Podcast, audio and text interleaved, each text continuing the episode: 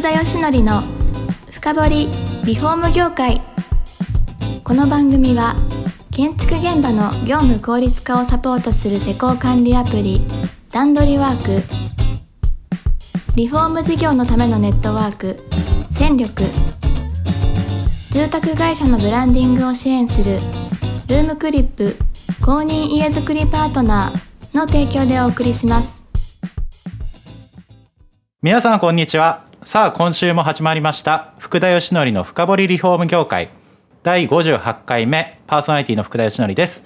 今回もポーソーの春日さんに来ていただいてますこんにちはよろしくお願いしますいよろしくお願いします。や前回もういいとこで終わっちゃったんですよ本当ですかありがと本うございます。当ですよ2011年4月に起業しましてはい。その後どうなったかっていうところがすごく気になるところなんですよね。あの最初のプロフィールの紹介でもあった通り2018年の12月に上場されてますからはい。いやこれまで何があったのかと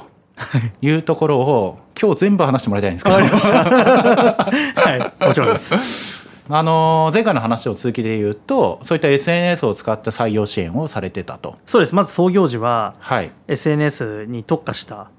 リクルーティングの支援、採用コンサルティングですね。まあそういったところからが事業を開始しましたね。それかまあまあこうずっとうまく右肩上がりにこう伸びてったってそ感うじなんですね。3年目ぐらいまではい、ぐっとこう伸びてったんですよ。まずそのままのその事業なるでほ。はい。売上規模ってどんなものでえすっかとですね、最初がええ5000万、ではいその後1.2億、次2.1億みたいな感じでこうあー一応倍でずっとそ伸うびでてすね順調ですねはいでそこからクッとちょっとこう3億ぐらいになっちゃって本当だったらこうなんかこうグッとそこから2億から4億6億4億8億っていかなきゃいけないんですけどはい、そこでこう23まあなんか6みたいな感じで、はい、ちょっとこう鈍化したんですよね。なるほど、はでい、それがもともとその B2B のそういうなんていうんですかね採用のコンサルティングの事業をやってたんですけどその事業自体がやっぱりこうマーケットに対してどんどんどんどんこう鈍化するどマーケット自体がどんどん鈍化してっていて、はいでやっぱり我々自体も伸び悩んだんですよね少し。なはいでやっぱりそういったこうなんていうんですかねあの、まあ、かつその我々学生企業で学生ベンチャーでやってたんで平均年齢ももうなんか234歳ぐらいとかで,、はいで学生のインターンとかたくさん雇用入れながら、えーみんなでこうなはんかい夜通し仕事するみたいな感じなで、るほどなるほどややっぱりこう大きくなるときに、で中東のメンバーとか、まあ、そういうこうまあある種いろんな領域のトップなプレイヤーたちがどんどんどんどん入ってきたんですよね。はい、はいでそうするとやっぱりそのちょっとこうなんていうんですかね組織がこう一回ちょっとこう若いこう組織とこうトッププレイヤーというか熟知したメンバーたちというかうんある程度こう仕事で成果をちゃんと出してきたメンバーたちとこはういちょっと衝突するというか、なるほど、はいまあ、しっかりこう噛み合わないところがやっぱどうしても出てきたんですよね。はい、でそれでぐるっと一回やっぱ組織がこうちょっと回っちゃったんですよね。うんなるほどそこにやっぱりまず時間がかかったのはまず3年目ぐらいにありましたよね。はいはい、まあそのマーケットの影響みたいのもありましたがどっちかというとな内部的なところの方が大きかったそうですね、やっかぱりその会社を拡大させていくために、はい組織をどんどんどんどん拡大させていったときに、そ組織を拡大させたタイミングで歪みが起きたっていうイメージですかね。えーいやでも実際学生企業じゃないですかそこの組織どうやって収めたんですかいやーだからやっぱり、なんて言うんでしょうね、こうき決めですよね、もうそのはいこの変化が、変化はもう、あのなんていうんですか、乗り越えるしかないもの、はいそのなんていうんですかね、要はその単純に崩壊して、どんどんこう落ちてってるっていう状況じゃなかったんですよ。あーなんでもうその会社も業績が伸びてたんで、はいなんでそのなんていうかここここ耐えて耐えて組織変えて大きくしなくちゃいけないタイミングだなって思ってやってましたね。ああなるほど、どうやってでもそれをこう先導していったというかこうリーダーシップ発揮していったんですかそうですね。やっぱええりでも、なんて言うんでしょうね。あの、やっぱりこう辞めてっちゃうメンバーたちというか、まあやっぱり組織から離れていくメンバーたちもどうしても出てくるんで、はいやっぱり我々としてこういう状況に会社を持っていこうと思ってるんだってことをやっぱり明確に伝えるようになってきましたうーね。んはいまあ、我々のその事業としては、はいえーユーザーと、えー事業者さんをまあマッチングする、えーはいビジネスはいを今は運営してるわけなんですけど、はいそのまさに3年目のタイミングで、えー組織のこう歪みを乗り越えると合わせて事業体も B2B のコンサルティングからいいわゆる B2C のそういったマッチングビジネスの方に切り替えていったんですよ。なるほどここが大きい転換点になりましたね僕らとしては。もうこう事業を1年2年やっていて転換しようみたいのは考えられてたんですかそれとも3年目にいきなりこうガッていく3年目のタイミングまでは、はいあのまあ、先ほどのこう会社を創業して3年やってみてダメだったらやめようと思ってたんで、えええええまあ、まずはあの逆に言うと決めた事業でなんとか実績出そうと思ってやってたんですよねえはいでただやっぱり3年目ぐらいにこうちょっとふと思い直した時があって、はいそれがいわゆるその我々としてじゃあなぜ会社をやるのかってなった時にやえっぱり我々としてはその社会のさまざまな産業課題えうんこれをインターネットを活用して解決していくっていうところが、まあ、我々のこう一つの使命だと思ってなるほやどってる中ではいやっぱりどうしてもやっぱりコンサルティングのビジネスって基本的にはやっぱりそのお客様のその課題を解決するってはいいうところで、まあ我々が何かプロダクトを世の中に出していくわけじゃないんですよね。はいで我々はやっぱりその自分たちがアウトプットする自分たちがそのプロダクトをアウトプットして世の中の課題を解決していくっていうところを考えた時にはい今のこの事業の延長線上にそれはないと思ったんですよ。なるほどであるならばこれを変えなきゃいけない。でも今までこれについてきたメンバーたちがいたからはいこのメンバーたちがやっぱりどうしてもやめてっちゃうんですよね。それはやっぱり乗り越えなきゃいけなかった。うんそういうところありましたね。なるほど、まあ、そこが結構大きなでもそのいったあのものをこう作り出すみたいなものは何かきっかけで思いついたんですかそれとももうなんか決められてたっていうかですねああ、そうですね。えっと、まあでも、やっぱり我々としては、今までその創業した時はそのソーシャルリクルーティングってはいうい名前で、えーソーシャルメディアかける、まあ、就職活動の支は援いということでやってたんですけど、やっぱりそのさまざまな社会課題産業課題を解決するっていうところでいくとやっぱり横展開可能なビジネスモデうーんルである必要はあると、なるほどではかいつ世の中に何かを生み出すプロダクトである必要があると。はいで加えてやっぱりその産業課題を解決するためにはあいろんなそのステークホルダーを巻き込めるような事業だった方がいいなと思ってたんですよね、はいはいまず土台として、はいそうするとやっぱり我々はメディアインターネットのメディア事業マッチング事業っていうのはあのいわゆるユーザーと事業者さんをマッチングするってことでこの領域に関係する人たちを多く巻き込めるじゃないですかはいでかつ横展開もできますよね同じビジネスモデルで、はいはいはいはいあだったらこのメディア事業で勝負かけた方がいいなとはいいうふうにその時に思いましたねいや当時でもどうなんですかねそういった似たような事業をやってる方々もいらっしゃったわけですよね多分そうですね、もちろん、ええあのたくさんいましたね。ええ、でもその自社の強みをこう出していくって中で、なんかここの領域なら勝てるみたいのあったんですかあそうですね、えっとまあ、なんか例えばざっくり言うとですね、はいえー例えばホットペッパーとまあ食べログはいとかみたいに、もともとそのホットペッパーのが昔からあって、ええいわゆるまあグルメのあの紹介サイト。はいで、えー例えば食べログさんに関しては、いわゆる、えーいわゆるクーポンとかじゃなくって、まあ、口コミサイトですよね、店舗のあのいろんな飲食はい店さんの。はい、まあ、そうういったところでこうちょっと違いがあって、んそうですねはいでちょうど僕らがその2011年創業してから3年経って201415年の時って、まあええ食べログさんがものすごくもう伸びてたんですけど、うんやっぱりこれからはあのそういうなんて言うんでしょうねいわゆる広告が情報になってるような、まあ、ホットペッパーとかそういったメディアもこれからまだまだあの求められるとはいえいわゆるそのユーザーとしては口コミだったりとか、はいあとはその不透明な領域で言ったらノウハウだったりとか、はいそういったものがどんどんどんどん欲しい情報を手に入れたいっていうニーズがどんどんどんどんより上がっていくんだろうなと思ってたんですよ。なるほどでそうした時に就活って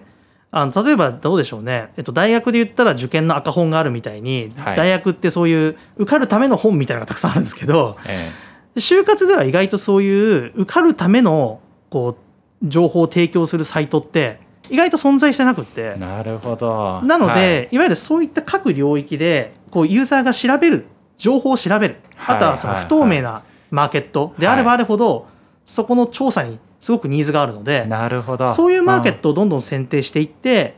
領域を拡大させていこうっていうふうに思ったんですよ。はいものすごいユーザー視点のビジネス展開をこうしていこうっていうおこっしゃとですよる通りでねすおっしゃる通りです。で、うんその領域ってどんな領域かって考えるとはいやっぱり不透明なマーケットではいユーザーにが調査に時間をかけていて、えまあ、いろんな人たちの集合値、まあ、口コミが知りたいえんそういったマーケットであれば、いろんな領域で展開できるなと思ったんですよ。確かだにったらそこ磨き込んでいけば、自分たちがどんどん横展開できる可能性を感じれるなと思ったんですよね。あーもうその時は上場っていうのはちょっと頭の中にあったんですかあ僕らでも創業時からありましたあはいそうなんですか、もう創業した瞬間にうちベンチャーキャピタル入ってるんで、えはい、創業した瞬間からもうあの基本的には上場しようって言われてたんで、えーんそういう選択肢があるのかってことすらあのそんなにもともと知らなかったんですけど、ええ最初からそれは意識してやってましたねそうなんですねいやそしてですよ3年目から変革をしていきそこで生まれたのは何なんですかえっと、そこで3年目で、はいまあ、コンサルティングのその事業を、まあ、いわゆるそのある種こうシュリンクさせていって、はいインターネットのメディア事業はいの方を、まあ、一気にこう拡大させようとはい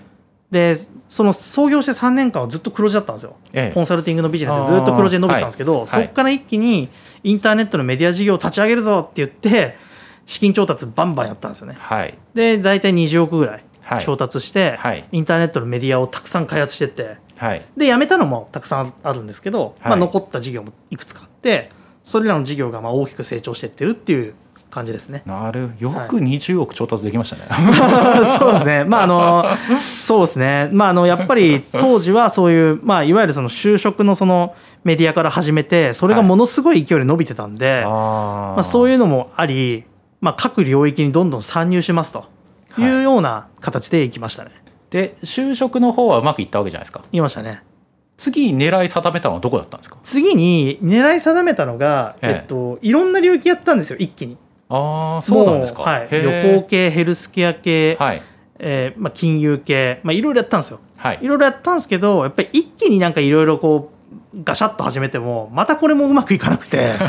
やっぱり一個まあ一個一個っていうとちょっと遅いんですけど、ええまあ、やっぱりしっかりとこうちゃんとこう決めて勝ち筋を決めて一気に勝ちに行くっていう形であのかなり気合を入れて進めていかないと事業って作れないなと思いましてはい結局就職の次に立ち上がっていったのが金融領域でしたねああ、はい金融なんです、はい金融はなんでうまくいったんですか金融もやっぱりその金融ってやっぱりまずリテラシーとし日本人全体として金融のリテラシーってそんなにまず高くないって言われてるじゃないですか一般論としてですけどね。はいはい、そうですねであのやっぱりお金を投資する、はいえーお金をまあ借りる、えーまあ、そういったこういろんな投資活動とか借り入れ活動ってところに対してってすごくユーザーとしては調査に時間かけてると思うんですよね。はいすごくこう不安も多いし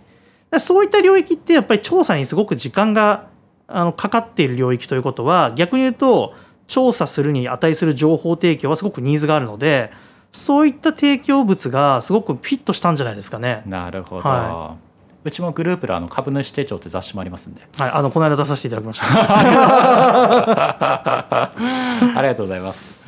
あーそこがじゃあうまくこうたくさん立ち上げる中で合致したまずは、えー、とそういった就職と金融はいまだまだこううまくいった領域が増えていったんですかそうですね、まあ、でもやっぱりあの、はいい、ろんな領域作ってってて、はい事業も、まあ、かなりこう伸びたんですけど、やっぱり我々としては、まあ、これ、上場後でもあるんですけど、えやっぱりその、なんていうんですかね、まあ、まさにさまたこう自分たちの原点に立ち戻ると、やっぱり事業を通じて、その社会のその課題を解決するっていうことを考えたときに、えはい課題解決できる会社ってどんな会社かなと思うとやっぱり小粒になんかこう事業を作ってても社会って変わらないなっていうのは実感したんですよね。はいよりもやっぱりもうそのマーケットの中でもうシェアがナンバーワンとか売り上げがナンバーワンとかそういった状態にまで上り詰めてる会社が新しいことやったら一気に社会変えられると思うんですよね。はいなのでその小粒にメディアをちょこちょことやっていくようなあの積み上げ型の会社から卒業しないといけないなと思ってうんそういう事業を結構生産売却、はい結構したんですけど、はいそれを経てもう我々としては参入する領域で必ずナンバーワンを取ろうとなるほど参入する領域ではもうナンバーワンを取って社会を変える切符を手にして取り組んでいこうっていう方針に切り替えてやってますねはいはいそこでまあ時間がないんで実は今回は聞けないんですけどこの塗装リフォーム領域に今後入っていらっしゃったと そうですね昨年まさにそうですこれはですねもう皆さんもう聞きたくてしょうがないですよ多分今聞いてる方 いやーただ今話した通りもう時間なんで次回詳しく聞いていきたいと思いますいやー今日も面白かったです本日はどうもありがとうございますありがとうございましたこの番組は